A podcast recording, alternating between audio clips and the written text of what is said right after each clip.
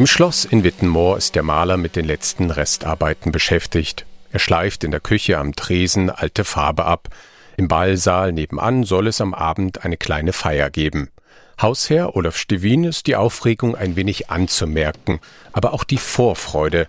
Stevin ist in diesem Gutshaus aufgewachsen. Damals, in der DDR, war der Hof noch ein Volksgut. Da unten drin war der Kindergarten, oben drüber habe ich gewohnt. Meine Eltern haben auf der linken Seite gearbeitet in der Verwaltung vom Volksgut.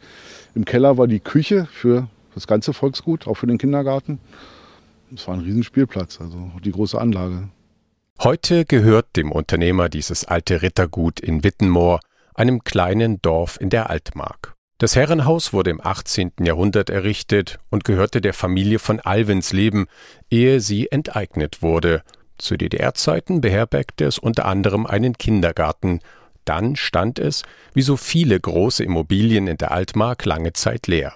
Mittlerweile haben sich besondere Enthusiasten den Objekten angenommen. Olaf Stevin ist einer von ihnen, steht neben dem alten Taubenturm mitten auf dem Hof und erinnert sich. Das war eigentlich ein Traum, aber ich hätte nie gedacht, dass irgendwann mal greifbar wird. Was ist dann passiert? Also das Gebäude, das Gut selber wurde ja versteigert dann, ja, von, von der Treuhand, nachdem der Alteigentümer nicht Besitzer werden wollte. Und ich habe es immer so ein bisschen beobachtet aus dem Augenwinkel, wenn ich vorbeigefahren bin und äh, ging halt ein bisschen runter. Es war nicht bewohnt in der letzten Zeit und es tat dem Haus nicht gut. Ja, es gab dann viele Mängel und irgendwann habe ich halt mal getraut zu fragen, den Besitzer, ob er dann bereit wäre, äh, mir das zu verkaufen. Es gab ein Happy End, ja. Ich war sehr, ja, ich habe immer noch Gänsehaut, wenn ich denke. Ja, es war schon, also ich, ich glaube, es war so ziemlich ein sehr aufregender Moment in meinem Leben, das Treffen mit dem Investor, jetzt in Bayern, in Freising. Er war total nett und wir haben uns wirklich nach zehn Minuten auf seinem Sofa bei einem Kaffee geeinigt. Und das ist dann auch so passiert. Das war im April 2018. Das Gutshaus war in einem so schlechten Zustand, dass Olaf Stevin an manchen Stellen vom Keller bis durchs Dach gucken konnte. An vielen Stellen blühte der Hausschwamm, ganze Wände drohten einzustürzen. Trotzdem wollte der neue Schlossherr bereits im September einziehen. Unterstützung erhielt er auch durch das Bundesmodellvorhaben Landaufschwung. Die Handwerker haben doch nicht geglaubt. Die sagen, ja. August, okay, welcher August? So 21, 22? Ach nee, in diesem Jahr. Ja. Es gab Vandalismus. Also, wir vorstellen, alle Scheiben waren eingeschlagen. Es gab keine Heizung, Wasser war abgestellt. Also, es war wirklich eine schöne Ruine, eine schöne Hülle, sag ich mal, von außen. Ja. Aber innen eigentlich kaum noch bewohnbar. War alles kalt, feucht. Und es ging dann doch sehr schnell. Und auch alle Bauformen, die haben sich ja. anstecken lassen von unserem Enthusiasmus, glaube ich. Den wir anstecken lassen und der Denkmalschutz, muss ich sagen, ist auch nicht so, ähm, ja. auch mit ins Boot und begeistert und ja, es war ein Hand in Hand. Erlebt man auch nicht so oft. Das erzählt Christine Bauer. Sie war erst die Architektin von Olaf Stevin. Das Projekt hat sie zu einem Paar gemacht. Es war von Anfang an magisch. Also wir haben uns auch so kennengelernt, als Architektin engagiert und ähm, ja, so haben wir uns hier kennengelernt. Ja, das ist unsere, unsere Geschichte. Und ich habe gleich vom ersten Moment, das war ein ganz kalter Wintertag, es war total, die Fenster waren eigentlich, ich habe trotzdem gesagt, es ist magisch hier, hier muss man was machen. Man braucht, natürlich braucht man Visionen, man braucht auch einfach ein bisschen Realitätsverlust, wenn ich das mal sagen will um das zu machen. Aber Olaf war gleich, ich habe, das spürt man, wenn man ihn kennenlernt, dass das gleich, dass er das, das Richtige ist, dass die beiden, das Haus und er auch zusammengehören. Kann man gar nicht beschreiben. Ich sage das immer wieder. Spüren auch andere, dass es so eine Verbundenheit ist hier. Christine Bauer hat mit ihren Entwürfen im Gebäude Altes mit Neuem verbunden. Ein Beispiel ist die Eingangshalle. Dort führt eine Eisentür in die Jahrhunderte alte Waffenkammer mit Gewölbe an der Decke. Wir haben auch äh, ein Jahr gebraucht, um eine Schlüssel zu finden. Der war verschollen. Ja, wir hatten schon die Idee. Peter wollte, der Hausmeister wollte von hinten schon einbrechen und wir wussten nicht, was in diesem Raum ist. Wir sehen jetzt hier eine massive Tür mit vielen geschmiedeten Elementen und der Schlüssel war verschollen. Es gab nur einen Schlüssel. Ja, und gab dann einen Zufall. Karl-Heinz, der Verwalter, hat dann irgendwie beim Aufräumen einen Schlüssel gefunden und meinte, guck mal, vielleicht passt der und ja, er passt. Alte Waffen hat das Ehepaar allerdings nicht mehr gefunden. Gleich neben der Kammer geht es zu den Toiletten. Die wurden komplett neu eingebaut, weil es im Schloss viel zu wenige gab. Beim Gestalten der Räume haben sich die beiden viele Freiheiten genommen. Die Wände sind gefliest wie U-Bahn-Stationen. Auf einem Bild ist eine Szene aus dem Film Pulp Fiction zu sehen. Andere Bilder zeigen Hunde in Adelskostümen.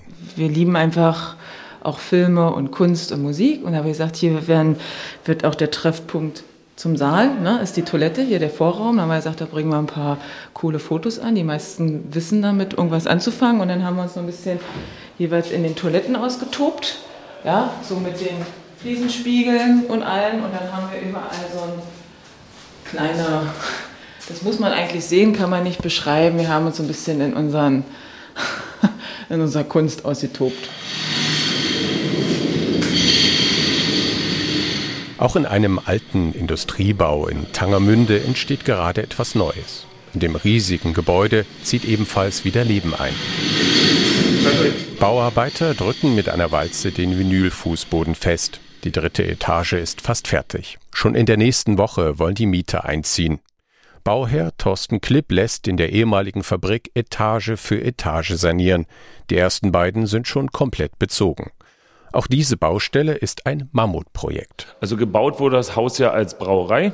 Das war aber auch nur bis ungefähr 45 so. Nach 45 wurde hier drinnen ähm, Lebensmittel produziert und zwar Rocken, Kaffee und Öl. Daher kommt ja der Name Rockerfull aus diesen Abkürzungen von diesen drei Wörtern.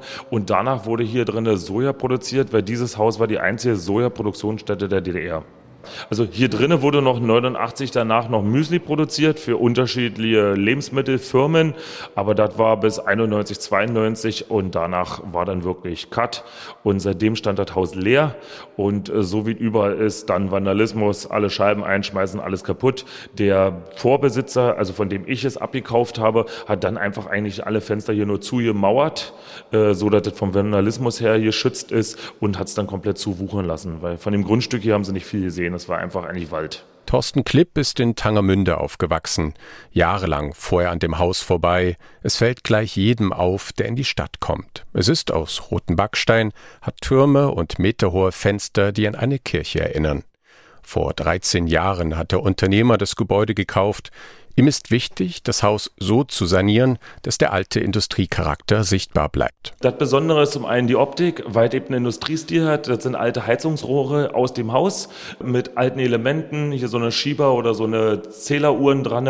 Äh, die sind so mit eingelassen. Auch die, die Glühbirnen sind zwar LED-Birnen, sollen aber so historisch wie möglich wirken mit so einem Glühfaden drin, äh, so dass das einfach diesen Industriestil des Hauses rüberbringt. Ja, da sind überall unterschiedliche Sachen, die aus dem Haus gefunden sind. Jede Lampe ist an jeder Stelle wieder völlig separat und anders. Keine ist identisch. Ja. Auch die Eingangstüren zu den Wohnungen sind extra so bearbeitet, dass sie aussehen, als wären sie verrostet. Neben jeder Wohnung hängt eine Fotografie. Sie zeigt, wie es genau an diesem Platz früher in der Fabrik aussah. Unter dem Dach sind Bauarbeiter noch mit Abreißen beschäftigt. Das Dach selbst konnte mit Hilfe von Liedermitteln der EU neu eingedeckt werden. Jetzt nehmen die Bauarbeiter Steine aus der Fassade im Dachgeschoss, um große Öffnungen für Fenster zu schaffen. Die alten Steine werden dann in den Wohnungen verbaut. Die verwitterte äh, Seite, die früher nach außen war, weil man sieht, hier war über der Mörtel, das sieht natürlich nicht so schön aus. Und diese verwitterte Seite ist auch die, die wir dann wieder nutzen. Und so wird der Stein dann auch wieder vermauert. Das Haus wurde genau 1900, also jetzt 121 Jahre alt ist der Stein. Und das ist ja genau das, was mir wichtig ist an diesem Haus, dass diese Geschichte erzählt wird. Im nächsten Jahr ziehen auch hier Mieter ein. Die Nachfrage ist größer als das Angebot. Die zukünftigen Bewohner können dann aus ihren Wohnungen weit über die Elbwiesen blicken. Thorsten Klipp hat das historische Gebäude nicht nur gerettet, er hat dem Haus auch eine komplett neue Funktion gegeben. Über die zukünftige Nutzung ihres Schlosses denken auch Christine Bauer und Olaf Stevin in Wittenmoor nach. Ja, und sind auch offen für alle, für alle Anregungen, auch für Ideen, für Sachen, die wir machen könnten. Wir haben, ich denke mal, einen angemessenen Rahmen geschaffen. Genau, wir sind auch so ein bisschen dabei, vielleicht, also ähm, dass nächstes Jahr von unserer Seite mal was stattfindet. Wir wollen noch nicht so viel verraten, aber auch was Kulturelles. Da müssen wir uns aber ein bisschen ausprobieren, weil mhm. wir ja halt nicht aus der Richtung kommen und das nebenbei machen müssen. Ne? Aber wir wollen schon so Kunst, Kultur, vielleicht auch Theater, Lesungen, Dichtungen, alles, was so kreativ ist, wollen wir hier schon gerne sehen. Ein erstes Konzert der Altmark-Festspiele gab es schon. Durchgehend Gänsehaut eigentlich. Wir waren noch extrem aufgeregt, muss ich sagen.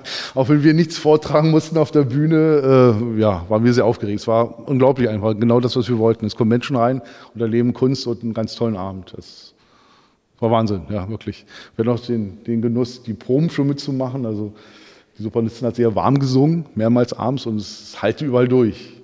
ganz toll. Also schon genau das soll wieder passieren in dem Gemäuer, dass Menschen zusammenkommen und, und Genuss erleben und Kultur erleben.